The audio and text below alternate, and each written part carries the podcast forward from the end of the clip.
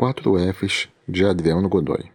O livro cria um conceito chamado 4 Fs ou quatro focos, que são a matriz, o perfil, o padrão e a categoria, que são basicamente o nosso jeito de ser, de ver, de agir e os resultados disso no trabalho. Como podemos estimular corretamente os colaboradores a fim de atingir aquilo que realmente os motiva no local de trabalho. Leitura interessante de grande ajuda para as organizações modernas e principalmente para o varejo. Ótima leitura.